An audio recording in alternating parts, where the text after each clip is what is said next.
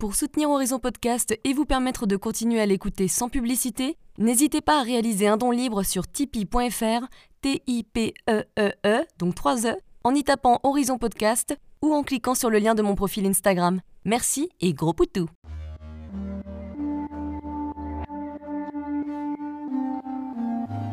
Hello, je suis Léna, passionnée de bien-être, mieux vivre et spiritualité.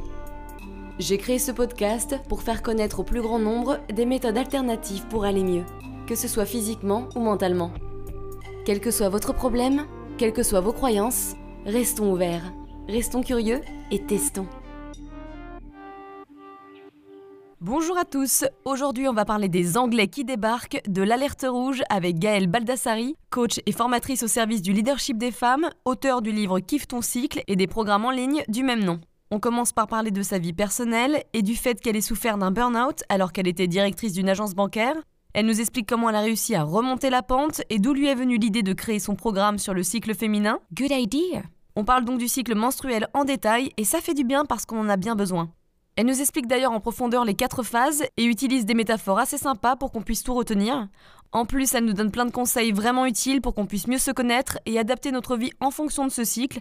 Et ça, c'est le bonheur assuré parce qu'on n'est plus une victime de nos alertes rouges. On apprend plein de choses dans cet épisode, comme par exemple les femmes qui n'ont pas tout un cycle de 28 jours. Elle nous parle aussi du syndrome du cycle modèle que beaucoup de personnes ont, vous allez sûrement vous reconnaître d'ailleurs. Et puis on parle bien entendu de son programme. Voilà voilà, bonne écoute et faites-le écouter à vos mâles, ça pourrait être très intéressant pour eux aussi. On va parler du cycle féminin qui est souvent problématique et peu connu par les femmes aujourd'hui avec toi, Gaëlle Baldassari. Coucou. Coucou, ravie d'être là, merci Léna. Merci à toi. Alors on dit avoir ses règles, ses anglais qui débarquent, ses ragnagnas, sa semaine de ketchup, le melon qui se fend, on parle de ses lunes de ses ours, bref, plein de termes très imaginatifs hein, pour désigner cette période du mois. Alors toi tu es coach et formatrice au service du leadership et des femmes, autrice du livre Kiffe ton cycle et des programmes en ligne du même nom. Tu proposes également plein de conférences avec d'autres spécialistes sur le désir de grossesse, par exemple, ou le syndrome prémenstruel. Est-ce que tu peux nous raconter comment toute cette aventure a commencé? Les prémices Ah, les prémices Elle a commencé tôt, cette aventure. En fait, elle a commencé quand j'étais ado. Ouais. Et que je regardais les adultes qui avaient l'air d'être tout le temps au top, et que moi, j'avais des hauts et des bas des moments où je me sentais nulle, pas d'énergie, puis des moments où je me sentais euh, génialissime.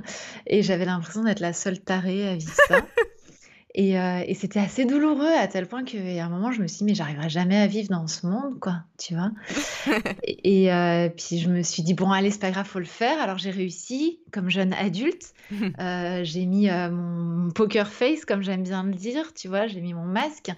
Et puis, puis j'ai avancé comme ça dans la vie en pensant que si quelqu'un découvrait mon secret, je me ferais virer ou interner ou je ne sais quoi. et, puis, et puis un jour, j'ai fait un burn-out. Et, euh, et euh, je fais ce burn-out à une époque où je faisais de la procréation médicalement assistée pour essayer d'avoir ma fille et où les hormones n'ont pas trop aidé dans ce processus. et les médecins euh, étaient complètement, niaient complètement le fait que les hormones aient pu avoir un impact sur ce que je vivais. Et donc, j'ai fait mes recherches par moi-même. Et là, j'ai découvert le poteau rose ou le Graal, je ne sais quoi. en tout cas, j'ai découvert que les hormones, non seulement nous influencent, mais en plus, c'est positif pour nous à partir du moment où on le sait. Voilà un peu la genèse de cette histoire. Donc, tu vois, ça remonte à loin. Ouais. Et alors, pour revenir sur ton histoire du burn-out, comment ça s'est passé? C'est quoi? C'est un jour, ton corps, il pouvait plus sortir de chez toi? Tout était trop fatigant, trop c'est trop? Alors le burn-out, ouais, ça a été vraiment du radical du jour au lendemain. Je me suis effondrée. J'avais rendez-vous chez à la médecine du travail pour un truc tout à fait euh, normal. hein. Et puis euh, la doctoresse m'a demandé en plantant ses yeux dans les miens, euh, comment allez-vous, madame? Et je me suis effondrée. puis je lui ai dit non, mais c'est pas grave, je suis juste un peu fatiguée. Et puis elle m'a mis en incapacité temporaire de travail, ce qui est quand même un truc un peu important. et, euh, et voilà, et en fait le lendemain, donc l'après-midi, j'ai eu rendez-vous avec mon médecin de ville parce que c'est le processus, c'est la procédure, euh, qui m'a dit la même chose, qui m'a dit euh, que j'étais en, en épuisement professionnel et que ça allait être long. Ouais. Et puis, euh, je suis rentrée chez moi en disant: «Mais qu'est-ce que j'ai fait? Je suis un peu fatiguée, j'ai pleuré un coup, mais il y a vraiment pas de raison, tout va bien, demain ça ira bien, heu, on va oublier l'arrêt de maladie, on va retourner au boulot». j'étais directrice d'agence bancaire quand même, donc j'avais pas très envie de m'arrêter. Et puis le lendemain, par contre, j'ai pas pu me lever effectivement. Mmh. Le corps a dit: «Stop» et ça a duré cinq mois. D'accord. Et est-ce que tu penses que cette histoire de devenir enceinte, euh, c'était aussi quelque chose qui appuyait la pression en plus du travail? Ah bah, c'est clair que j'avais un gros surinvestissement professionnel, ça, c'est vrai. Heu, que le fait de vouloir avoir un enfant, heu, amenait une un stress supplémentaire et puis que les les hormones que je m'injectais, heu, rajoutaient une bonne grosse couche dessus puisque j'étais en permanence en train de lutter contre ce que je vivais parce que je le comprenais pas, quoi. Ouais. Donc c'est clair qu'il y avait un peu, voilà, il y avait une très, très bonne conjoncture pour que pour que ça aille dans le mur et bah, c'est comme ça, hein. Et t'as fait quoi pour t'en sortir? T'as essayé quelle chose? Quelle pratique? Alors, heu, bah, déjà, j'ai eu une chance inouïe d'avoir un médecin qui a tout de suite, heu, posé le bon diagnostic, ce qui est pas forcément évident, heu, et qui m'a tout de suite dit: «La première chose qu'il va falloir faire, c'est se reposer».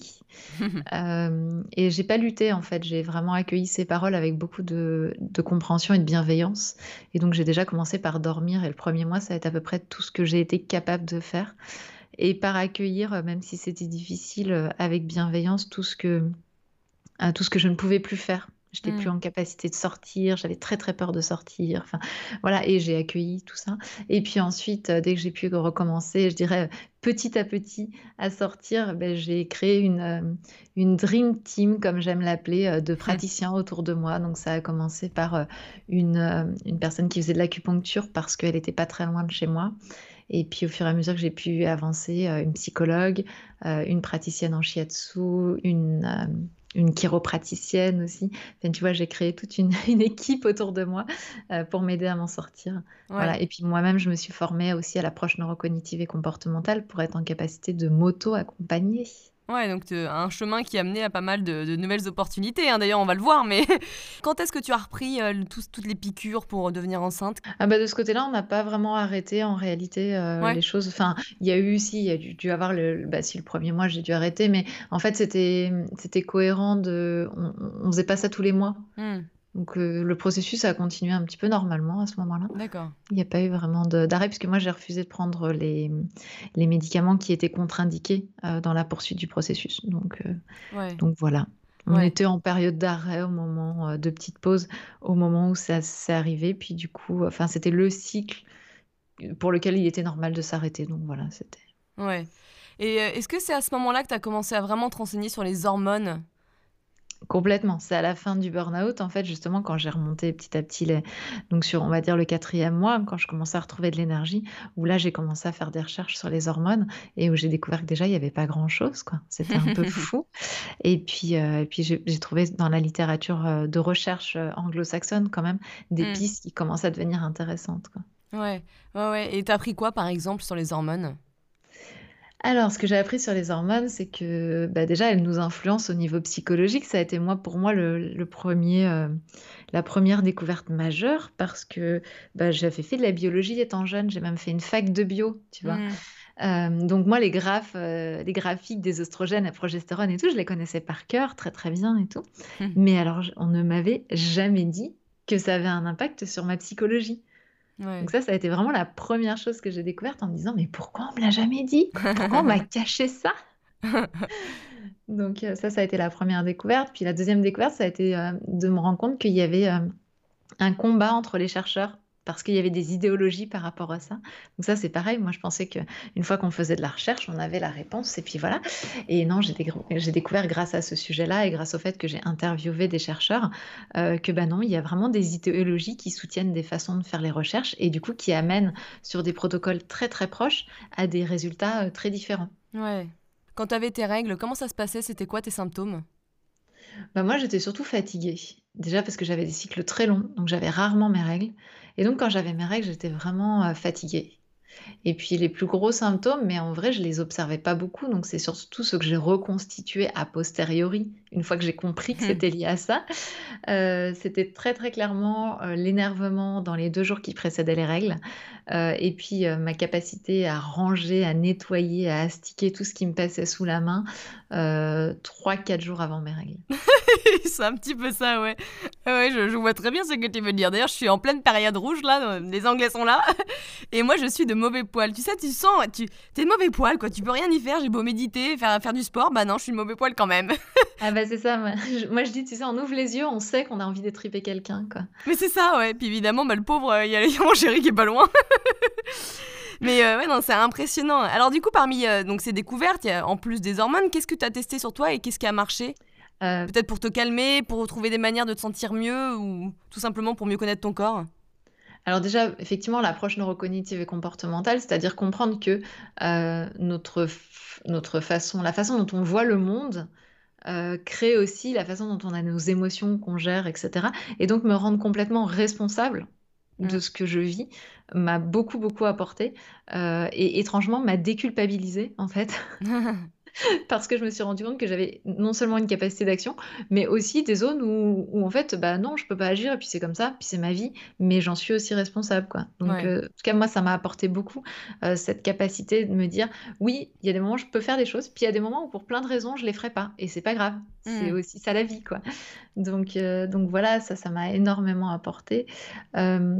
Bah, la respiration, découvrir que cette chose qu'on fait en permanence euh, sans s'en rendre compte, bah, si on met un peu de conscience dessus, on peut vraiment changer notre état euh, d'énergie, d'esprit grâce à ça, que ce soit nous apaiser ou au contraire nous remonter en énergie quand on en a besoin. Moi, j'ai découvert un peu toutes ces choses-là. J'ai découvert aussi que la musique, par exemple, pouvait avoir euh, une influence énorme sur nous. Donc euh, moi, je m'en sers énormément au quotidien, que ce soit pour m'aider à glisser vraiment dans mes profondeurs, à pleurer si besoin, etc. Ou que ce soit au contraire pour être dans, quelque chose de festif et l'allégresse. Et je m'aide beaucoup de, ça. Donc voilà, j'ai découvert un petit peu qu'on avait plein, plein de moyens d'agir euh, sur nous-mêmes et avec nous-mêmes. Ouais.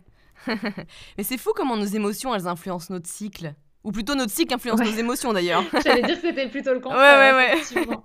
Euh, oui, c'est fou comment notre cycle influence nos émotions, mais complètement. Mais quand on comprend que voilà, les hormones ont, un dialogue permanent avec notre cerveau, en fait, euh, bah oui, on se rend compte que tout ce système hormonal qui nous est très très peu enseigné, euh, parce qu'aujourd'hui il y a comme une primauté du système nerveux chez, chez tout le corps médical, en fait.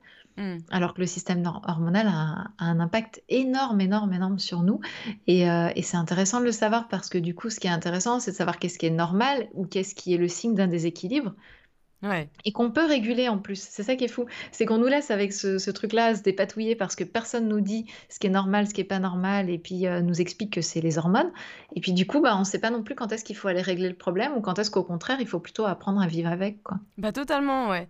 Mais justement, on va parler du cycle menstruel parce qu'il y a quatre phases et elles sont toutes différentes. Elles ont un rôle très important chacune. Pourtant, elles sont peu connues, comme tu le dis. Est-ce que tu peux nous dire à quoi correspondent ces quatre phases et ce qu'il se passe dans les détails biologiques, si je puis dire? Avec grand plaisir. Alors moi, je vois le cycle menstruel comme, euh, comme une vague. Ah oui, le fameux surf, c'est ça? Voilà, c'est ça. Ah, super. Et, euh, et, je considère que c'est une vague qui va nous traverser tous les mois. Voilà. Alors ce qui est déjà intéressant à poser, c'est que c'est 500 euh, fois à peu près dans une vie on va se la prendre dans la gueule, hein, je peux te le dire. Voilà. Il y a des fois. c'est ça. Et donc 500 fois, c'est quand même pas rien. Hein. Non. Et, euh, et c'est vrai que dans la... au niveau de la société, ce qu'on nous propose, bah, c'est exactement ce que tu viens de dire, hein, c'est de se la prendre dans la figure, mm. euh, de préférence en silence parce que c'est tabou, on n'en parle pas. c'est intime, faut pas que les gens sachent. Donc on se la prend, on, boit la tasse, mais en silence. Et, euh, et ça, c'est vraiment la proposition de la société. Puis bon, on se, on se remet comme on peut quand, quand ça va un peu mieux, puis on se la reprend une nouvelle fois dans la figure, comme ça, 500 fois. On est un peu assommé à la fin. Hein. ouais, c'est un peu ça le problème, tu vois. C'est ce que je lis dans les commentaires sur Facebook et tout, quand les femmes disent Mais comment veux-tu que je kiffe mon cycle? J'en ai ras-le-bol de me prendre la vague dans la tête. Euh, du coup, quand on va voir un médecin et qu'on dit qu'on en a ras-le-bol de se prendre la vague dans la tête, il nous dit Bah, allez, la petite pilule magique, hein voilà, exactement. Donc, euh, donc voilà, la pilule magique qui, qui règle tous les problèmes hein, qui sont liés au cycle, mais qui en fait bloque le cycle menstruel. Donc ça, c'est une façon de nous mettre sur la plage. Hein. Donc c'est vrai que c'est plus confortable. On arrête de se prendre la vague dans la tête mais il y a plein d'autres désagréments potentiels. Puis certaines d'entre nous euh, souhaitent ne pas prendre d'hormones. Et, euh, et, le problème, c'est que dans ces cas-là, les médecins ont tendance à répondre bah, Je peux rien pour vous, ma brave dame. Quand on arrête la pilule, on se prend un tsunami dans la tête. Hein. Pour le coup, euh, très compliqué. Ouais.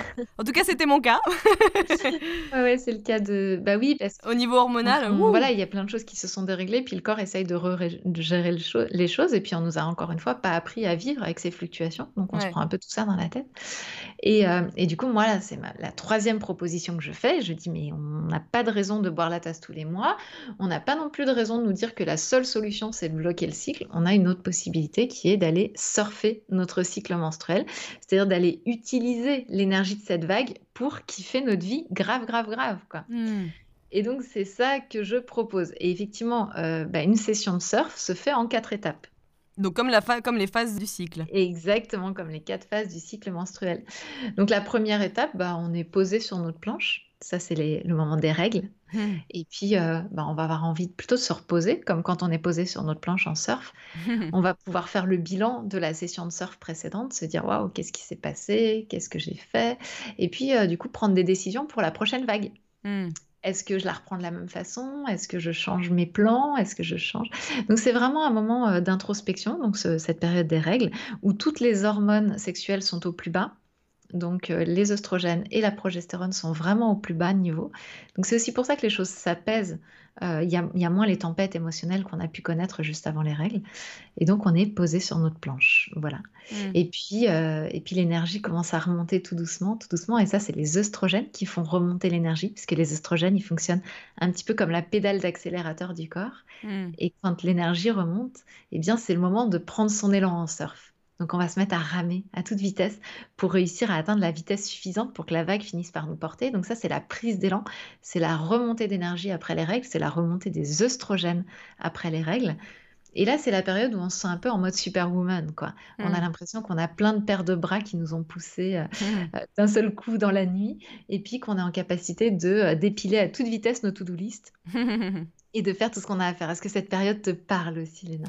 Totalement. Bon, là, je suis un peu au fin fond de la vague avec mes ranias, mais, mais, ça, ça, mais je vois très bien, il y, a, toujours des phases où on se sent euh, hyper enthousiaste, dynamique, on peut tout faire, on se sent bien en soi, on se sent motivé. On... Ouais, il y, a un élan, c'est vraiment ce terme-là, un élan de, productivité. Ça, c'est la prise d'élan en surf. Et puis, ça y est, on a pris suffisamment notre élan, la vague nous porte. Et là, on est à l'apogée au niveau euh, des oestrogènes, puisque ça va être la période de l'ovulation, où on va pouvoir se mettre debout sur notre planche debout sur notre planche de surf, puisque là, il n'y a plus besoin d'agir dans tous les sens. On est plutôt euh, à privilégier la communication avec les autres, l'interaction. C'est souvent le moment où on a envie de boire des apéros, de sortir, de passer des coups de fil aux gens qu'on n'a pas eu au téléphone les semaines d'avant, parce que entre le fait qu'on était posé et puis qu'après on travaillait trop, bah là, c'est le moment où on se dit, tiens, je vais appeler mes copines. Donc ça, c'est la période de l'ovulation. Et là, on a un pic d'œstrogène. On est vraiment au max du max des oestrogènes. Et puis, on va avoir un petit shoot de testostérone à ce moment-là, qui va faire en général booster un peu notre libido aussi.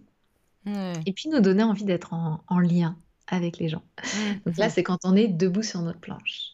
Et puis ensuite, arrive cette période prémenstruelle, la période entre l'ovulation et les règles, qui, euh, qui est en fait la descente dans le tube de la vague. Hmm. Et exactement comme on surfe dans le tube de la vague, bah, quand on est comme ça sous la vague, eh bien le soleil est un peu moins présent, il arrive un peu moins à nous, on voit les choses de façon un peu plus sombre. Euh, en même temps, il y a une belle vitesse, une belle énergie, c'est assez kiffant d'être dans le tube comme ça de nous à nous-mêmes.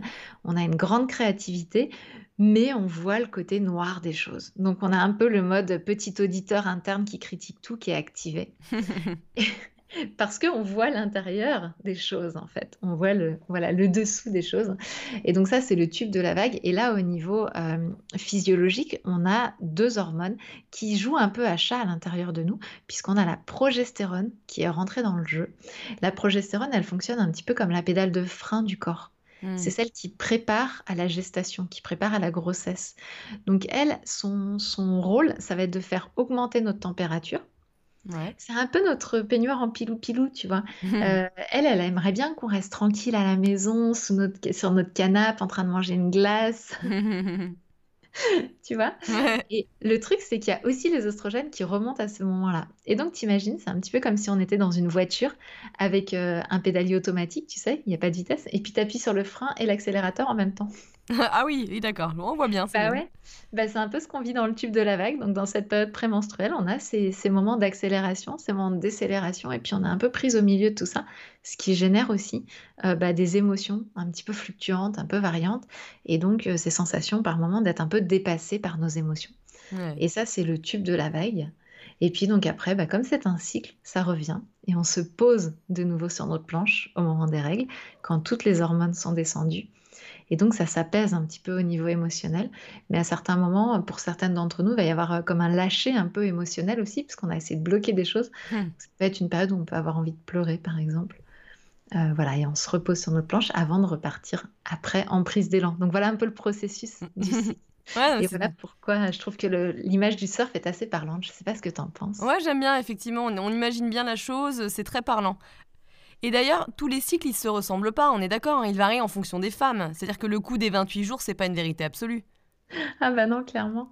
Heu, 28 jours, c'est à peu près 13% des cycles. Ah oui, d'accord. Effectivement. Moi, par exemple, là, ça a duré, enfin, j'ai mis 5 semaines à avoir euh, mes règles, Bah oui. tu vois? Puis tu vois, avec le le confinement, avec tout ce qu'on peut vivre en ce moment, moi pareil, j'ai eu mon dernier cycle qui a été très long. Vraiment, ce qui est intéressant, c'est que effectivement, d'une femme à l'autre, ça varie, mais aussi d'un cycle à l'autre. Et heu, ce qui est intéressant, c'est que même une femme qui aurait, par exemple, un cycle de 28 jours, peut, à l'intérieur, avoir des durées de ces phases qui varient et l'intensité des phases qui varient aussi. Donc ce qui est super important, Hmm. c'est d'avoir conscience que tout ça, c'est du vivant et notre corps est en permanence en train de s'adapter pour trouver la meilleure solution pour nous. Donc quand il fait durer le cycle, par exemple, c'est que c'est peut-être pas le moment de tomber enceinte, Ouais. tu vois? Et euh, en fait, le corps, il est tout le temps en train de jouer dans notre camp et nous, on pense qu'il fait pas bien les choses parce qu'on a en tête ces 28 jours, on a en tête qu'il devrait faire ceci, qu'il devrait faire cela, alors que lui, il est au contraire en train de tout le temps trouver des solutions pour nous. Ouais, c'est une sorte de publicité mensongère, hein, surtout s'il y a que 13% des femmes qui ont 28 jours de cycle. Je comprends pas pourquoi on continue à utiliser ce- ces trucs-là qui n'est même pas une normalité. c'est- Tu vois ce que je veux dire? Ouais, c'est ce qu'on appelle une moyenne bien pratique. Donc dans tout, c'est ça. Ouais. parce qu'en fait, comme ça permet, heu, de donner une pilule sur 4 semaines, ce qui est ultra pratique Ouais. en termes de nombre de jours et cetera, parce que du coup, les femmes qui sont sous pilule, elles savent que, heu, le lundi, par exemple, elles auront leurs règles systématiquement. Enfin, c'est pas des règles, mais c'est des saignements, heu, systématiquement, donc du coup, c'est ultra pratique. Donc tout le le corps médical a dit: «Ah bah, c'est ultra pratique quand même comme durée, alors on va la prendre». Il faut pas s'inquiéter si euh, chaque personne a des règles euh, de manière différente. Des fois c'est un mois, des fois un mois et demi. On ne s'inquiète pas. Voilà, alors une durée normale de cycle, c'est entre 21 jours et 35 jours. Voilà, déjà c'est un peu plus rassurant. Donc déjà, il y a ça à savoir. Et puis ensuite, quand ça va au-delà, quand ça, arrive de temps en temps, franchement, il n'y a aucune inquiétude à avoir. hein. Euh, quand certains cycles, là encore une fois, pendant le confinement, ou euh, je sais pas, quand il y a des examens, par exemple, euh, les jeunes filles qui passent le bac, voilà, quand on a des examens importants, des moments où émotionnellement on a été un peu chahuté, quand il y a une rupture, des choses comme ça, c'est complètement normal que le cycle il soit un peu brinque-ballé aussi. Donc là, il n'y a vraiment aucune inquiétude. Maintenant, si ça dure moins de 21 jours ou plus de 35 jours très régulièrement et depuis un moment, alors oui, c'est intéressant d'aller consulter euh, pour euh, voir un petit peu à quel endroit du cycle il y a une problématique. Parce que toi d'ailleurs t'avais pas, euh, t'avais pas pas tes règles justement pendant des mois? Ah bah si, moi j'avais trois fois mes règles par an, à peu près, avant de rentrer en procréation médicamenteuse. Et comment ça se faisait? C'était une question hormonale? Alors, pour ma part, en fait, euh, j'ai découvert bien après, parce que ça n'a jamais été recherché par les médecins, euh, que j'ai une intolérance alimentaire. Euh, donc pour ma part, c'est une intolérance au gluten, mais alors là, c'est vraiment moi, hein. Il faut surtout pas, heu, faire une éviction au gluten dès qu'on a un problème avec notre cycle, hein, qu'on soit bien d'accord, ce n'est pas une promotion pour l'éviction du gluten. Heu, mais par contre, à partir du moment où, pour ma part, j'ai fait l'éviction du gluten, ça a changé énormément et j'ai retrouvé des cycles normaux, un peu longs certes, mais malgré tout, beaucoup plus normaux, qu'ils ne l'étaient avant. Et en fait, ce qui est intéressant, c'est que ça va dépendre de chacune, mais souvent, ça va être des climats inflammatoires, donc qui peuvent être liés effectivement à quelque chose qu'on supporte mal, qui peuvent être liés au stress aussi, parce que le stress est le premier perturbateur endocrinien et on le dit très, très peu. Heu, et qui peuvent être liés aussi, bah, voilà, à des perturbateurs endocriniens qu'on pourrait ingérer, des des, des produits, heu, cosmétiques, par exemple, qu'on peut se mettre sur la peau, qui peuvent interférer. Il peut y avoir plein de raisons. Mais mais c'est toujours très intéressant d'aller chercher la cause parce qu'un cycle qui revient trop peu souvent ou qui se bloque, c'est vraiment le signal qu'il y a un problème au niveau du corps. Moi, je considère le cycle menstruel comme un lanceur d'alerte Ouais, c'est qui nous vrai. prévient qu'il y a un problème. Donc il faut aller chercher quand il nous le dit, plutôt que de le bloquer, de le bâillonner, de le faire taire. C'est un atout super pour le corps féminin puisque le corps nous dit euh, ce qui se passe. hein. ça. Tu vois, si, le, si jamais ça ne se passe pas bien, que c'est trop long, bah c'est peut-être qu'il faut effectivement euh, aller chercher quelque chose euh, avec un spécialiste, vérifier que tout aille bien. Et le corps communique avec nous, notamment par les phases du cycle féminin. Je trouve ça C'est super. exactement ça et je trouve ça terrible qu'aujourd'hui, il y ait beaucoup de de médecins parce qu'ils n'ont pas été formés, hein, c'est pas une critique, heu Ouais. heu, c'est pas c'est pas un souhait de leur part, mais comme ils n'ont pas été formés sur cette information, que c'est un lanceur d'alerte, beaucoup de médecins, heu, balayent ça du revers de la main et disent: «Oh écoutez, le jour où vous voudrez un enfant, on sera là, on pourra vous aider». Mais, mais c'est tellement dommage parce que le corps nous donne une alerte là à un moment où bah, on a juste que ça à faire d'aller chercher quel est le problème pour essayer de le résoudre. Et, et c'est vrai que c'est souvent balayé du revers de la main. Et vraiment, si c'est votre cas, trouvez quelqu'un qui vous écoute et qui cherche avec vous quel est le problème Et parfois, ce ne sont pas les médecins, parfois, du coup, il faut se tourner vers des praticiens alternatifs. Mais c'est trop dommage d'avoir l'information qui est donnée par le corps et de rien en faire. Ouais, ouais. Et c'est quoi le syndrome du cycle modèle? Le syndrome du cycle modèle, c'est justement les femmes qui apprennent euh, ce que c'est que le cycle menstruel, comment il fonctionne, etc. Et puis qui du coup pense parce que le cerveau, notre cerveau, il est souvent, euh, notre mental a, un bon contrôle sur notre vie. Et donc le mental, dès qu'il a appris comment devrait se passer un cycle menstruel, nous dit ah tu devrais être comme ça à ce moment-là, tu devrais être comme ça à ce moment-là, et puis tu devrais avoir un cycle de 28 jours, peut-être même calé sur la lune et tout. Enfin tu vois. et puis, du coup, j'ai des femmes qui euh, découvrent leur cycle menstruel, donc qui, travaillent avec moi, et puis qui me disent après quelques semaines Ah ouais, mais Gaëlle, moi, euh, bah, en fait, j'avais mes règles et je me sentais en pleine forme, c'est quand même un problème et tout. je suis pas normale. mais c'est ça, en fait. Tu vois, c'est la bonne élève du cycle menstruel, un petit peu le côté euh, je suis pas normale. Et c'est tellement dommage parce qu'encore une fois, notre corps, c'est tout pour nous si on est en pleine forme, qu'on a la méga pêche quand on a nos règles, c'est juste qu'il n'a pas besoin de se reposer à ce moment-là et c'est complètement OK. Et si à l'inverse, on se sent très fatigué au moment de l'ovulation, bah, il faut savoir quand même que de produire les oestrogènes pour euh, arriver à cette ovulation, ça peut fatiguer le corps, notamment s'il y a des carences ou euh, plein d'autres raisons. Et donc, on peut avoir un moment de fatigue au moment de l'ovulation et pas se sentir euh, complètement rayonnante, etc. Et bien ça, c'est normal, mais ce qui est intéressant, c'est de recevoir le message plutôt que de penser que on devrait être autrement que ce qu'on est. On est toutes différentes et notre corps agit complètement différemment, en plus en fonction des périodes que l'on vit. Donc effectivement, il n'y a pas de règle absolue. C'est ça, tout à fait. Et c'est ça qu'on sait pas trop, c'est nous écouter parce que ben, il n'y a pas que nos hormones qui varient en fonction du cycle, il y a donc notre état physique, il y a nos attitudes, notre ressenti et nos émotions donc. Et c'est vrai qu'on est trop dur avec nous-mêmes, on cherche même pas à comprendre pourquoi ce jour-là on a la flemme de tout et pourquoi on veut à chaque fois lutter contre ces états. Il faudrait vraiment apprendre à s'écouter pour respecter ce que le corps te dit en fait. Bah oui, mais alors pour ça il faudrait qu'on arrête de nous apprendre à nous détester euh, quand on est euh, en colère parce que la fameuse petite phrase qu'est-ce qu'elle a? Elle a ses règles, c'est quand même un bon moyen de bloquer toute la colère des femmes. Hein. Je ne sais pas si tu te souviens de, de Ségolène Royal qui avait répondu euh, il y a des colères saines, monsieur, lors d'un débat. Mais, mais c'est vrai et on nous a pas appris ça. Et clairement, la colère des femmes est très très dévalorisée dans notre société. Donc dès qu'une femme sent à l'intérieur d'elle des émotions assez importantes, on va avoir tendance à vouloir vraiment la mettre dans la cocotte minute et bloquer tout. Quoi. Donc on nous a appris que c'était pas OK. Euh, et, pareil, quand on est fatigué, enfin moi je me souviens de cette phrase de ma maman que j'aime plus que tout au monde, mais malgré tout, quand, je, quand elle rentrait du travail, si moi j'étais allongée sur le canapé tranquille à me poser, elle me disait, tu crois pas que tu as autre chose à faire? Ouais, Tu crois pas qu'il y a autre chose à faire dans la maison?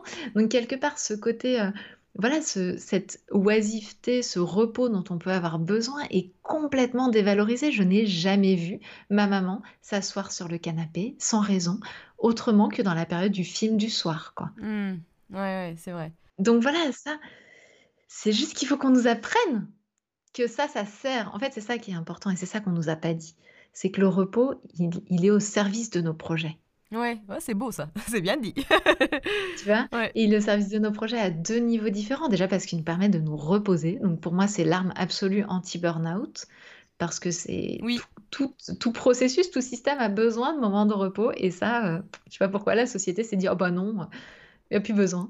Non, mais tu as raison. Et tu vois, en ayant préparé cette interview il y a quelques semaines, bah, vu que là j'ai mes règles, euh, je crois que c'était il y a deux jours, j'étais déprimée, j'avais envie de pleurer, j'avais, la flemme de tout et surtout j'étais très fatiguée. Et je me suis dit, mais Léna, cherche pas pour les podcasts, on verra plus tard, repose-toi.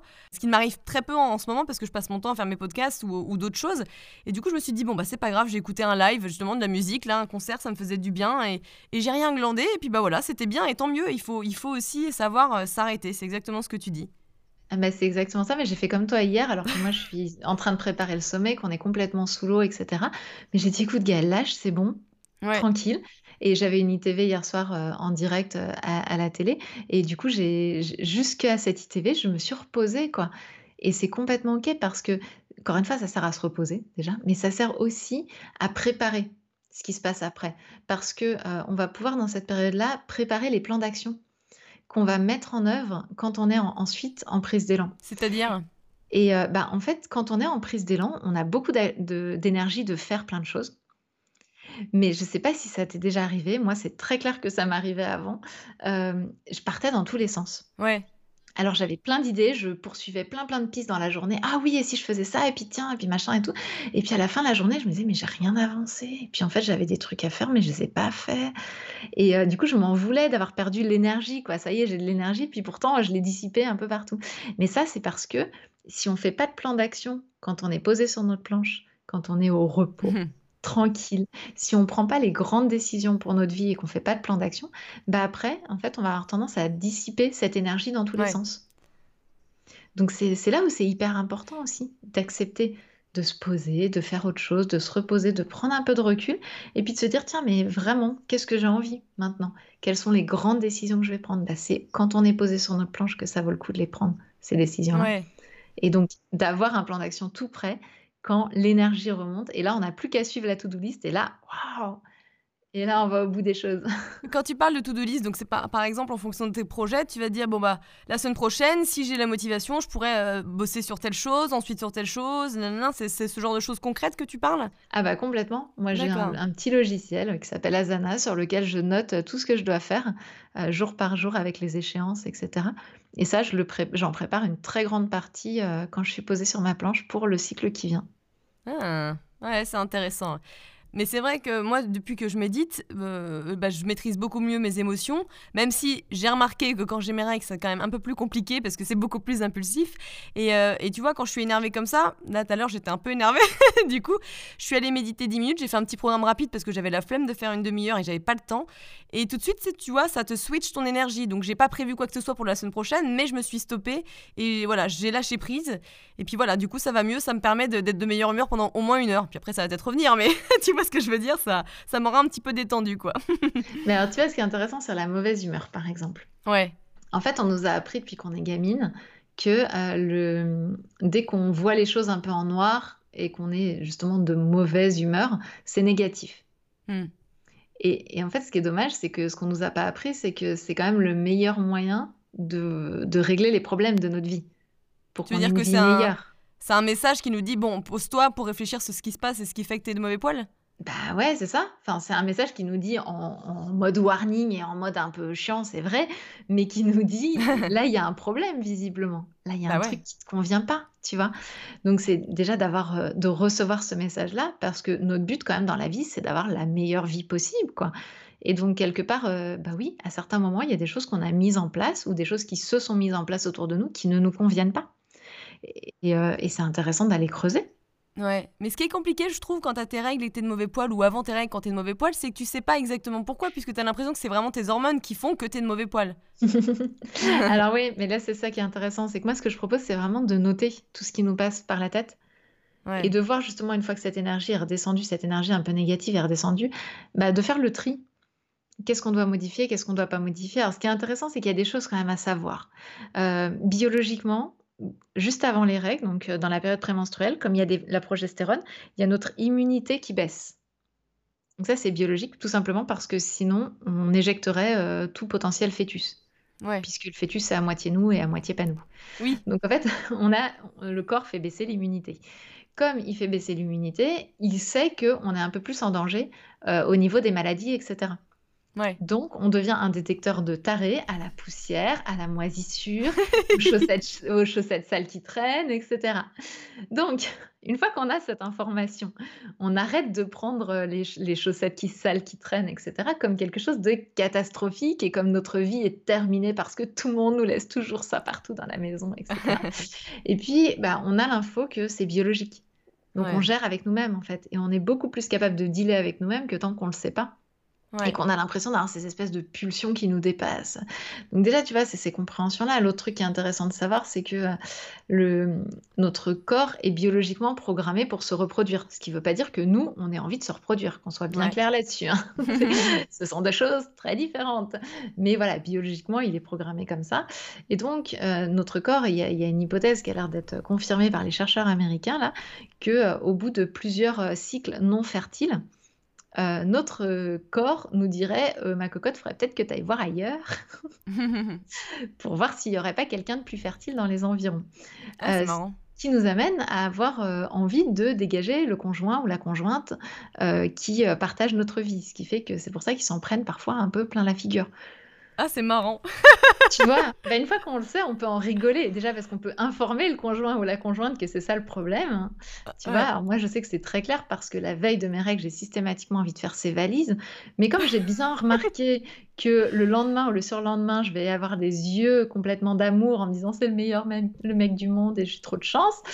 Comme j'ai remarqué ce truc-là, j'arrête le processus de vouloir faire la valise, tu vois. Ah, c'est c'est marrant. Mais je crois que je vais lui faire écouter trois fois le podcast. c'est décidé. Donc voilà, c'est aussi, ça peut devenir un jeu quelque part dans la famille. Moi, je sais que j'ai un, un magnète sur mon réfrigérateur pour dire où est-ce que j'en suis dans mon cycle. Alors, il y a un truc essentiel quand même, c'est qu'il ne faut pas que le cycle devienne le dictateur de toute la famille. hein, soyons très clairs là-dessus. C'est Oui. à nous de gérer euh, notre propre cycle quand même. Mais si les autres peuvent nous aider, éviter de, de mettre de l'huile sur le feu à certains moments et tout, c'est quand même pas mal. Et, euh, et du coup, c'est pour ça que moi j'ai un magnète et qu'on en parle, quoi. Et Hmm. puis de moi, moi-même, maintenant, du coup, je rigole, c'est-à-dire que je discute, bah, je suis pas toute seule dans ma tête, mais je pense qu'on est nombreuses dans ce cas-là. Voilà, quand je sens que je m'énerve et tout, au bout d'un moment, je me dis, bon, c'est bon, ma cocotte, tu t'es assez énervée, peut-être que tu peux passer à autre chose. C'est trop ça. Donc du coup, tu te calmes une heure et puis deux heures après, ça recommence. Et Ouais, pour rien du ça. tout. Hein. Mais, euh, mais en même temps, le fait d'écrire, tu vois, le fait d'écrire ce qui m'énerve, moi, ça m'aide énormément à faire que ça remonte pas. Que la... C'est comme si la, la pression descendait quand même un petit Bah peu. oui, parce que tu sors, comme on dit, tu sors ta chiasse. Excuse-moi, c'est pas très beau, ça, mais c'est vrai. c'est ça. Ça. Et puis surtout, tu sais qu'elle est quelque part. Ouais. quelque part, ton cerveau sait qu'il n'a pas besoin de s'en souvenir, quoi. Donc, euh, moi, je sais que d'écrire, ça m'aide énormément. Là, je trouve que c'est pas mal et j'essaierai l'exercice d'écrire tout ce qui passe par la tête, tout ce qui fait que je suis énervée et de voir euh, une semaine ou deux semaines plus tard si vraiment tout ça, je le ressentais parce que bah, il y avait vraiment une menace ou si c'était parce que c'était personnel et que j'avais mes règles. C'est ça. Et puis, euh, souvent, là-dedans, il y a quand même des choses qui sortent parce qu'on n'invente rien, hein. On noircit le tableau, ça, c'est vrai. Mais on n'invente rien. Et souvent, il y a des choses qui sortent qui sont vraiment pertinentes et sur lesquelles on peut faire des choses, quoi. Et, et on a intérêt. Parce que, euh, parce que plus on est bien dans notre vie, moins le syndrome prémenstruel est violent, faut être honnête. hein. Oui, ouais, ouais. C'est pour ça que d'ailleurs les cycles se ressemblent jamais puisque ça dépend de, de ce qui se passe en ce moment. Complètement. Mais ce qui est marrant, c'est que c'est vrai, euh, le coup des valises, c'est très vrai. Mais à côté de ça, par contre, le lendemain, si euh, jamais euh, on est un peu énervé et qu'il dit Oh bah tiens, je vais te faire un petit câlin, euh, tu veux de l'amour, bah là, tout de suite, tu vois, ça change. C'est bizarre, hein, cette espèce de, de, de dualité entre amour-haine, entre guillemets, tu vois. Ah bah clairement, il y a des choses, puis il y a plein de jeux qui se, qui se réveillent dans ces périodes-là. Non, non, mais clairement, et c'est, mais c'est ça qui est génial, c'est de pouvoir s'observer là-dedans, pouvoir repérer un petit peu la façon dont on fonctionne, quels sont nos besoins. Puis qu'est-ce qu'on peut demander aussi à l'autre? Moi, je sais que j'ai appris à demander qu'on me laisse tranquille dans ma chambre certains jours, sous ma couette. Et, ça me fait du bien en fait. Et j'écris mes articles. Moi, j'écris beaucoup des articles que j'écris euh, sous ma couette euh, en faisant la grasse mat jusqu'à 11-12 heures euh, sans qu'on vienne m'embêter ces jours-là. non, mais t'as raison. Et ce qui est bien, ça, montre que toi, t'assumes tout ce qui se passe quand t'es un peu plus lunatique, fatigué ou flemmarde. Mais les femmes, elles le font pas. Et ça, c'est vrai que c'est une erreur. Et j'espère qu'on va pouvoir le changer. Mais est-ce qu'il y a d'autres erreurs que les femmes font le plus souvent par rapport à leur cycle? Oh oui. Alors, l'erreur classique, majestueuse, que j'adore. Euh, donc, tu te sens super belle, d'accord? Tu vas dans un magasin. Tu essayes la petite robe en 40. C'est un peu serré. Et tu es pas loin de ton ovulation, parce qu'en général, c'est le moment où on se sent la plus belle. C'est un petit peu serré et on se dit, ah, c'est pas grave, je vais quand même la prendre plutôt que de passer la 42 qui nous aurait beaucoup mieux, faut le dire. Je vais quand même la prendre parce que je vais faire un effort. Ouais. Ça te parle, ça? Ouais. Le jean, Bah, ça moi, j'ai pas, trop, j'ai pas trop ce problème-là pour le coup, c'est plutôt l'inverse, moi. Ouais, alors il peut y avoir aussi le jean, tout ça, enfin voilà. En tout cas, c'est un, grand classique. Et puis, euh, et puis en fait, euh, bah, on va arriver euh, la semaine suivante dans la période prémenstruelle. Et pour un certain nombre d'entre nous, dont moi, on va se mettre à gonfler avec la rétention d'eau. Je confirme. En tout cas, le bidou, il est bien, bien enflé aussi. Voilà. Ce qui fait que le petit jean qu'on avait pris dans la taille en dessous parce qu'on se sentait trop belle et qu'on savait trop qu'on avait envie de faire attention. En vrai, on va pas rentrer dedans. Euh, donc, moi, mon conseil, c'est déjà de prendre des vêtements à sa taille. Ça, c'est une première chose. Accepter. Ça, c'est Euh, de se rendre compte que oui, pour certaines d'entre nous, on peut prendre jusqu'à 2,5 kg chaque mois. Et donc, d'avoir des vêtements qui sont adaptés à ça. Moi, à partir du moment où je suis autorisée à prendre notamment des robes amples qui n'ont pas, euh, qui ne serrent pas au niveau de la taille. Mais ça m'a sauvé la vie, en fait. De s'autoriser à avoir plusieurs tailles. Alors, ça marche pour les, pour la taille, mais ça marche aussi pour le, la taille de soutien-gorge. pour celles qui en portent. Moi, je l'ai abandonné depuis pas mal d'années maintenant. Mais pour celles qui portent encore des soutiens-gorge, bah, d'avoir plusieurs tailles de soutien-gorge si on a ces gonflements, parce que c'est tellement bête de souffrir voilà et donc c'est je dirais pas que c'est normal parce que c'est un signe, malgré tout, du syndrome prémenstruel, d'un petit déséquilibre hormonal. Mais si c'est ce qu'on vit, honnêtement, ça vaut la peine d'avoir, des des vêtements adaptés dans lesquels on se sent bien. Donc ça, ça fait partie des choses habituelles. L'autre chose, alors c'est pas forcément les femmes qui font cette erreur-là, mais c'est plutôt quand on est suivi par un diététicien, une diététicienne ou alors par un médecin je ne sais quoi et puis qu'on monte sur la balance, heu, sur la fin du cycle et que la personne nous dit ah bah vous avez pris du poids. Bah ouais mais c'est juste de l'eau en fait. Donc maintenant avec les balances à impédance c'est un peu mieux mais tout le monde fait pas attention à ça. Et donc c'est d'avoir conscience de nous à nous-mêmes que oui il y a des moments où on fait un peu plus de rétention d'autres moments où on n'en fait pas. Donc ça tu vois ça fait partie de soi à soi-même. Euh, voilà.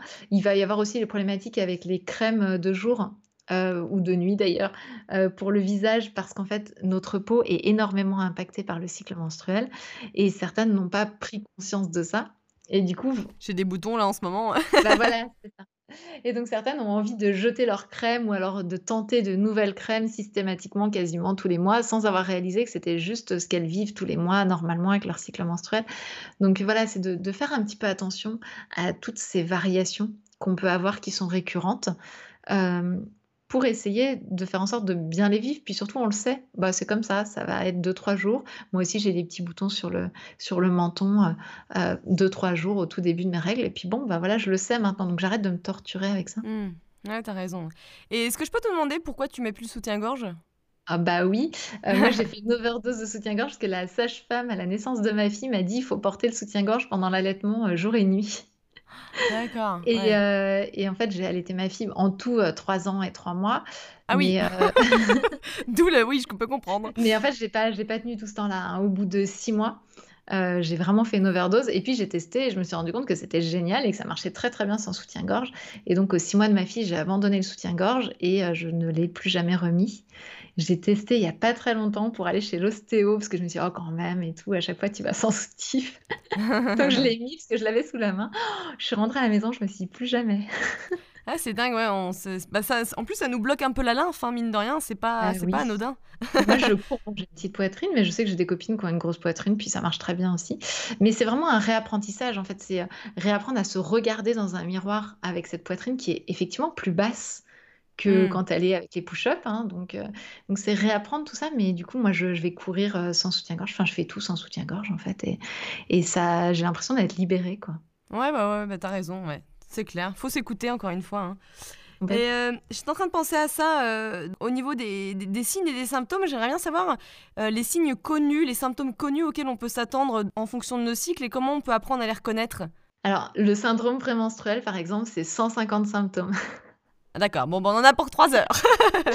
Donc en fait, non, on peut pas. Enfin, il y, a des signes principaux, mais c'est tellement personnel qu'il faut juste les noter et voir si ça revient tous les mois, ce genre de choses. C'est exactement ma proposition. Moi, je propose de, de, faire, de traquer, en fait, des choses qui nous semblent être cycliques euh, pendant à peu près trois cycles. Parce que c'est un bon moyen de voir si effectivement ça revient toujours à la même période. Euh, du coup, c'est un bon moyen aussi de voir, parce qu'il y a certaines choses qui nous semblent cycliques, puis on se rend compte qu'en fait, non, ça n'a rien à voir avec le cycle. Donc, euh, ça va être de traquer. Alors moi, ce que je propose de traquer, c'est euh, les, les, choses récurrentes, mais qui sont assez espacées, comme euh, les femmes qui ont des mycoses, par exemple, euh, ou alors les boutons de fièvre, donc l'herpès. des petites choses comme ça un peu récurrentes, celles qui ont aussi des problèmes au niveau des articulations, à quel moment ça se présente, qu'est-ce qui se passe? Il y a des périodes du cycle en fait où, il y a, où le corps est plus inflammé globalement. Donc il y a des choses qui vont se réveiller, des périodes du cycle où justement, je le disais, l'immunité baisse. Donc toutes les problématiques auto-immunes, par exemple, vont au contraire être apaisées. Et c'est super intéressant de suivre un petit peu ce qui se passe en nous. Euh, et ce qui nous intéresse de suivre, bah, je sais pas, pour certaines, ça va être de savoir quand est-ce que je vais avoir les cheveux plus gras pour faire peut-être des shampoings plus adaptés à certaines périodes. C'est très très personnel, mais, euh, mais repérez les choses que vous auriez envie de savoir si ça a un lien avec votre cycle ou pas. Mais par contre, tu sais, vu que maintenant le cycle, on dit qu'il peut varier entre euh, plusieurs euh, semaines, comment on peut reconnaître qu'on passe d'une phase à l'autre? Alors il y a les règles, bien sûr, ça c'est évident, mais tu vois, pour le reste du temps, alors je, pense qu'il y a des nanas qui savent quand elles ovulent. Moi, je sais que, il me semble que j'ovule, c'est quand j'ai un gros point, comme un point de côté dans mon verre droit. Mhm. Mais tu vois, c'est quand même subtil, on ne sait pas forcément quand on passe d'une étape à une autre. Bah, moi, par exemple, je, milite fortement pour que toutes les femmes sachent reconnaître la période d'ovulation. Pour moi, c'est la base. C'est-à-dire que le cycle menstruel, la partie euh, visible, c'est les règles, mais c'est pas l'élément le plus important du cycle menstruel. Parce que l'élément le plus important, c'est l'ovulation. S'il n'y a pas d'ovulation, le cycle ne fonctionne pas bien. Et il y a beaucoup de cycles qui sont anovulatoires, y compris des femmes qui ont des cycles de 28 jours, qui sont persuadées que tout va bien et qui découvrent quand elles commencent à s'observer qu'en fait, elles ovulent pas. Donc c'est la base de la base, ça serait que toutes les femmes sachent comment reconnaître. Et euh, il y a un moyen ultra simple hein, de suivre ça, c'est la glaire cervicale. Ah oui. Donc les fameuses pertes qui se retrouvent dans notre culotte et qu'on a tendance à pas aimer parce qu'on nous a appris euh, que c'était euh, sale. soit sale, soit pas normal, soit enfin bref, n'importe quoi. Euh, bah, en fait, on va avoir une perte qui va devenir de plus en plus élastique en se rapprochant de l'ovulation. Donc épaisse, tu veux dire? Alors, élastique, c'est vraiment, tu la prends, parce qu'il faut, faut la toucher, les filles. Il hein. faut qu'on y aille un moment, il faut, stopper le tabou. Mets la main à la patte. On se lave les mains. Mais oui, on se lave les mains en sortant des toilettes, mince. Enfin, et sincèrement, notre morve, quand on se mouche, on est d'accord que si on a un tout petit peu qui va sur les doigts, on crie pas des cris, on pousse pas des cris d'orfraie, on va juste se laver les mains. oh mon dieu, que diable Mais voilà, c'est la même chose avec une crotte de, de notre vagin. Donc, être clair. Donc, euh, et en fait, ce qui est intéressant, c'est qu'effectivement, ça va être, on va la prendre entre les doigts et on va écarter les doigts et on va se rendre compte qu'à certains moments, bah, ça, c'est élastique, c'est-à-dire que ça ne se hmm. casse pas. D'accord. Et donc ça, euh, au fur et à mesure qu'on s'approche de la zone d'ovulation, c'est de plus en plus élastique. Et puis une fois que l'ovulation est passée, alors ça va dépendre de chacune, mais il va y avoir soit une petite euh, période de sécheresse, un peu plus, soit en fait on va, on va voir que vraiment les pertes vont, vont changer tout au long du cycle. Et donc d'apprendre bah, comment euh, ces pertes euh, se, présentent dans le cycle nous permet de savoir quand est-ce qu'on ovule, quand est-ce qu'on passe d'une phase à l'autre. Alors pour celles qui veulent vraiment pas toucher, je vais donner une astuce, parce que je, hmm. sais. Euh, c'est ce que j'appelle moi l'effet patinoire. C'est quand on essaye de, s'essuyer euh, la vulve et puis que bah, on a l'impression qu'on n'arrive pas à essuyer quoi parce que ça, glisse. Ça te parle ça ouais, ouais, ouais, ouais, je vois. Mais c'est justement, généralement, c'est là où j'ai mal à l'ovaire droit. voilà. Et bah, donc l'effet patinoire, c'est la période d'ovulation. J'adore. Wouhou Voilà, exactement. Non, mais c'est super. Mais on devrait tellement tout le savoir. Moi, j'ai cru que j'étais malade quand j'étais jeune. À chaque fois que j'avais euh, les pertes qui étaient un petit peu en mode euh, comment grumeleuse et légèrement jaune et je croyais que j'étais malade. En fait, ça, c'est des pertes normales de la période prémenstruelle. Non, mais c'est super. C'est, tu vois, ça me rend triste parce que moi j'ai pris au moins 13 ans la pilule, donc euh, je, crois que je l'ai eu en seconde. Donc t'imagines bien euh, le, nombre de. Et c'est pour ça aussi que j'en ai chié quand j'ai arrêté la pilule et que j'ai eu euh, des boutons mais partout. Enfin, c'était une, grosse détox. Et ça me rend un peu triste parce que j'ai mis tellement d'années à connaître mon corps et que je le connais pas du tout à 100% encore maintenant. bon, bah c'est tout, un chemin. Hein, c'est aussi ce que j'essaie de, faire par le podcast. Mais c'est, tu vois, c'est triste qu'une jeune femme, elle est soit honte de son corps, soit il faut pas montrer trop qu'on est serrania, etc. Enfin, je trouve ça, je trouve ça naze en fait. C'est quand même la nature. Ah bah, tu vois, c'est fou. Le monde tourne à l'envers.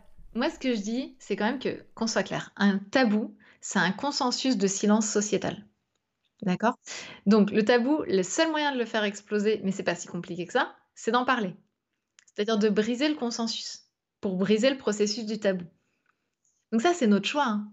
Il y a plein de personnes qui commencent à le faire. Moi, je le fais. Moi, euh, dans toutes circonstances, après, c'est mon métier, donc c'est facile, mais dans toutes circonstances, je parle de règles, je parle d'ovulation, je parle de perte, je parle de... Mais tant mieux, tant mieux. Mais, mais on peut tous et toutes le faire, vraiment.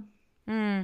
Ah, et on aurait tous à y gagner. Et je pense qu'en une génération, on peut exploser le tabou. Donc ça, c'est à nous de le faire. Et, c'est à nous tous de dire, bah oui, à un moment, on est entre copines et, on prend la parole sur ce sujet en disant, ah bah tiens, j'ai écouté un podcast, j'ai écouté le podcast de Léna et j'ai découvert que l'effet patinoire, ça pouvait me faire savoir que euh, j'ovulais. Est-ce que vous le saviez, les filles, quoi? Bah voilà. Et hop, on le tabou. Vous saurez quoi dire dans vos dîners mondains. mais tellement, en plus, eh, sérieux, c'est trop drôle de voir la tête des gens. Moi, j'adore. Mais surtout, tu sais, le terme euh, glaire cervicale, j'en ai parlé le jour à ma famille. Mais, c'est sûr que c'est cervical. Tu sais, ils disent, mais cervical, c'est le cou. Alors, cervical, c'est parce que c'est le cervix qui est le, nom du col de l'utérus, en fait. Voilà, pour votre gouverne. voilà. Mais ça, c'est génial. C'est pareil, on peut donner ce genre d'infos en mode, voilà, je me la pète un peu. Alors, est-ce que vous saviez que le col de l'utérus sécrète euh, un fluide? Mais totalement, totalement. Et c'est ça que j'aime bien, c'est que tu donnes plein de conseils et notamment qu'il faut prévoir des activités en fonction de son cycle pour être sûr que tout se passe bien. C'est con, mais c'est totalement vrai. c'est très utile. Je trouve ça top, quoi. Alors, ce qui est intéressant, c'est deux choses. C'est qu'effectivement, pour toutes les activités qu'on choisit complètement, euh, genre aller courir, euh, s'amuser, etc., tous nos loisirs, bah, clairement, ça vaut le coup de les adapter en fonction de ce qu'on aime, ce qu'on veut et tout. Et puis, ce qui est intéressant quand même, c'est de savoir qu'on n'est jamais incompétente de rien à aucun moment. Et donc, euh, par exemple, avoir ses règles, c'est pas une bonne raison pour se foirer le jour du bac, par exemple, mmh. euh, ni pour foirer la compétition qu'on prépare depuis 15 ans, parce qu'en réalité, on a une vraie grande capacité à fonctionner à contrephase et donc à pouvoir se mettre. Alors, ça va nous demander un peu plus d'énergie, mais on peut vraiment toujours se mettre dans, dans l'énergie dont on a besoin au moment où on est. Mmh. Totalement. ça, c'est super important de le dire parce que sinon, euh, en fait, le cycle menstruel peut devenir une excuse pour se foirer. Alors que moi, je suis pas du tout d'accord. Je, travaille pour l'empowerment des femmes et pour moi, il n'y a aucune excuse. Hmm. non, c'est juste être conscient. C'est un soutien, voilà, c'est un soutien qui peut nous aider vraiment dans le processus de notre vie parce que on en a parlé tout à l'heure avec ces quatre phases. Les quatre phases, elles nous font passer par un processus euh, de, de gestion de projet en fait. Tu vois, tu te reposes, tu prends des décisions, ensuite tu te mets en action, ensuite tu communiques, tu vois ce qui va pas et de nouveau tu te reposes et tu prends des décisions. C'est un processus de gestion de projet. Ouais. Donc on a ça naturellement à l'intérieur de nous. Maintenant, si à un moment on a besoin d'une autre, de, recruter, euh, bah voilà, moi il y a deux jours j'avais mes règles, je donnais une formation, on est bien d'accord que je suis pas arrivée en m'affalant dans le canapé en disant je suis désolée, j'ai mes règles, je vais pas pouvoir vous la faire quoi. Je, veux dire, j'étais au rendez-vous. Par contre, l'après-midi j'aurais pu rester, j'ai choisi de rentrer hmm. euh, pour me reposer puisque moi j'avais fini quelque part le contrat que j'avais bon, bah, je trouvais ça plus simple pour moi de me reposer, mais il n'y avait pas. Voilà, on n'est jamais incompétente de rien à aucun moment. Quoi. Non, et puis surtout quand tu deviens consciente des choses, tu peux les gérer et ça c'est top. Mais pour ça, il faut s'informer, quoi. Et c'est vrai qu'il faut pas pour autant devenir psychorigide, et c'est un peu le risque quand on veut faire tout bien, comme, euh, comme beaucoup de femmes. Bah, c'est ça le syndrome du cycle parfait, tu vois. C'est ce que je combats parce que je pense que c'est en gagnant, au contraire, en fluidité, euh, qu'on va réussir, quoi. Ouais, ouais, ouais. ouais. Est-ce que tu aurais d'autres conseils euh, pratiques pour mieux gérer au quotidien son cycle, auxquels tu pourrais penser là maintenant tout de suite? Bah, Moi, ce que je dirais, c'est au niveau des douleurs. Déjà, c'est de comprendre que les douleurs, elles sont pas euh, normales. C'est pas normal d'avoir mal, contrairement à ce qu'on nous a répété, etc. Donc, c'est déjà d'aller comprendre ce qui se passe. Et euh, en fait, il y a un truc qui m'a beaucoup aidé, c'est de comprendre que l'utérus est un muscle et que les douleurs viennent bien souvent soit de l'inflammation des ligaments qui sont autour, soit du muscle en lui-même. Et donc comme c'est un muscle, une chose essentielle à laquelle on pense peu, c'est de s'hydrater. Donc quand on est déshydraté, ça augmente les douleurs. Donc ça déjà, s'hydrater et puis euh, mettre de la chaleur ou du froid en fonction de ce qu'on ressent et de ce qui nous attire euh, peut aussi euh, grandement aider. Et puis surtout, bah, si ces douleurs sont vraiment difficiles à vivre et ne passent pas avec juste des petites astuces comme ça, il faut, il faut trouver un médecin qui vous suive et qui cherche. quoi. Ouais. Parce que c'est pas normal. Comme tu dis, hein, il y a aussi les intolérances alimentaires ou ce qu'on mange qui joue un rôle très important par rapport à notre cycle et par rapport à ce qu'on ressent. Clairement. Clairement, c'est pour ça que c'est intéressant d'aller voir euh, des praticiens alternatifs, par exemple, qui euh, visent une approche beaucoup plus intégrative et qui vont pas juste aller regarder ce qui se passe dans la zone de l'utérus, quoi, et qui vont aller connecter un petit peu. Donc, on va retrouver ça en naturopathie, en médecine traditionnelle chinoise, en ayurveda aussi, par exemple. Ouais. Et tu vois, moi en acupuncture, j'y vais régulièrement, j'adore l'acupuncture. Et j'étais en retard de, règles, donc d'une semaine. J'y suis allée euh, samedi dernier.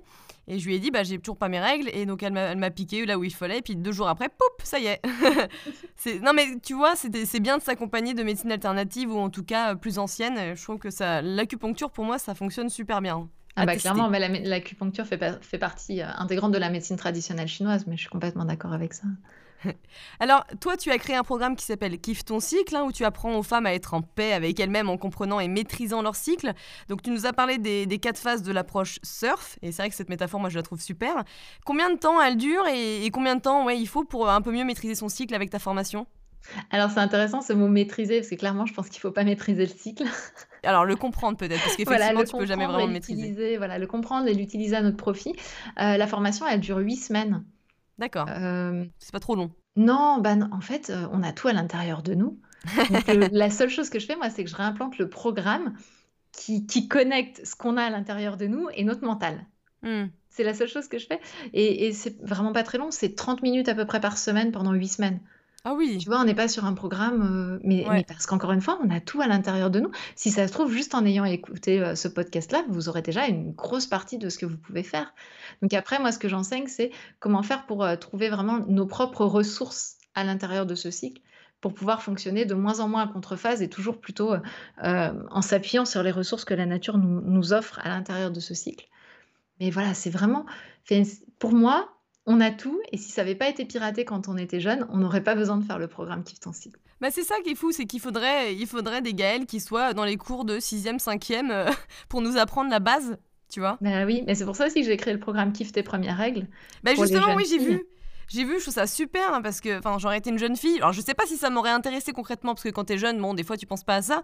Mais rétrospectivement parlant, je trouve ça génial parce que tu peux maîtriser et surtout quand au départ t'as des premières règles, c'est pas du tout régulier, ça malte. Moi je saignais énormément, euh, ça a fui un jour au collège et c'était une honte pour moi pendant des années. Enfin tu vois c'est le truc et je trouve ça super parce que bah du coup tu connais donc euh, alors tu maîtrises pas mieux parce qu'il faut pas le dire, mais en tout cas tu sais un peu plus à quoi t'attendre. oui puis alors avec les jeunes filles c'est vraiment du pratico-pratique autant ce que je vous ai présenté le surf et tout, c'est sympa pour les femmes qui ont déjà un peu expérimenté, etc. Moi, je conseille euh, Kiffe ton cycle à partir de 17 ans faut avoir un petit peu expérimenté et tout ça. Mais en fait, avec les jeunes filles, on est vraiment dans le pratique, concrètement, quelle protection, qu'est-ce qui se passe, est-ce que la couleur, par exemple, du sang, c'est normal? Euh, bah, La glaire cervicale, justement, est-ce que c'est normal, pas normal, qu'est-ce qui se passe, qu'est-ce que... Tu vois, on est vraiment dans le, le, côté de base, quoi. Comment il est fait mon bassin, qu'est-ce qui se passe à l'intérieur, je monte des maquettes et tout.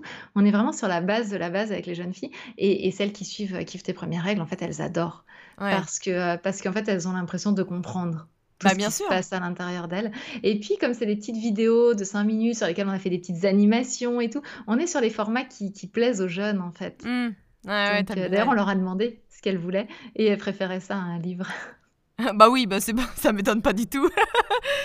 Et dans, dans, le programme euh, Kiffe ton cycle, est-ce que c'est des webinaires? Est-ce que c'est en live? Comment ça se passe? Alors non, tout est déjà pré-enregistré. Ah, super. Euh, je, je, fais des réponses parfois euh, en direct quand il y a des questions au fur et à mesure sur donc le, notre réseau social privé qui s'appelle le Spot.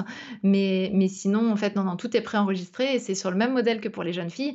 Donc on est sur des, des courtes vidéos qui font à peu près 5 minutes chacune. Euh, ce qui permet justement de les faire vraiment. Alors, on peut bien sûr les avoir sur son téléphone, hein, c'est complètement portable, et du coup, on peut les mettre à n'importe quel moment. Ça peut être dans les transports, ça peut être tout ça, surtout qu'il n'y a rien, même si vos voisins regardent les vidéos, ils ne comprendront pas ce que vous êtes en train de faire. Il y a, vraiment, il n'y a rien qui montre. quoi que ce soit. Mais euh, voilà, l'idée, c'est justement qu'on puisse les caler comme ça 30 minutes à, base de, petites vidéos de 5 minutes.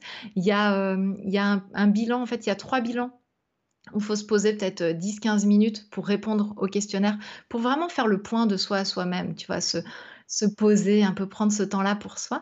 Mais, mais voilà, c'est tout ce que ça demande et, et, on les fait vraiment quand on veut. tous les mercredis, il y a un nouveau module qui s'ouvre une fois qu'on a commencé. Mais si à un moment on décale parce qu'on était en vacances ou quoi, il n'y a aucun problème. Ça s'adapte à toutes les femmes, c'est super. Mm. Beau boulot, mademoiselle.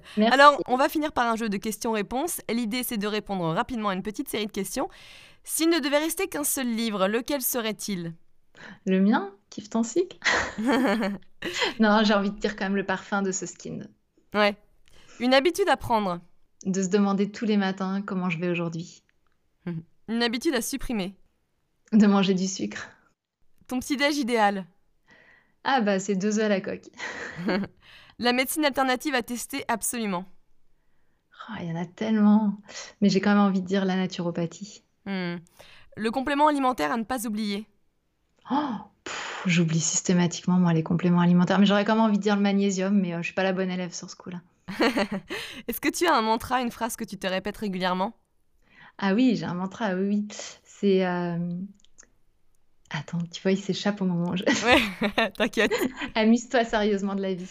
Que dirais-tu à ton plus jeune toi 20 ans auparavant? À mon plus jeune moi 20 ans auparavant, je lui dirais euh, fais attention à ton corps parce que tu crois que tu es juste une tête et que ton corps euh, dirige alors qu'en fait ton corps a beaucoup de choses à t'apprendre. Où est-ce qu'on peut te trouver? Alors, bah, si vous voulez venir me voir, je suis à Rennes. Mais sinon, on peut me trouver sur le site internet Kiffe ton cycle et puis sur les réseaux sociaux. Alors moi, c'est facile. Kiffe ton cycle absolument partout. Donc sur Instagram, sur Facebook. Bah oui, mais c'est très bien. Au moins, on retient bien le, nom. Hein, ça. Euh. Voilà.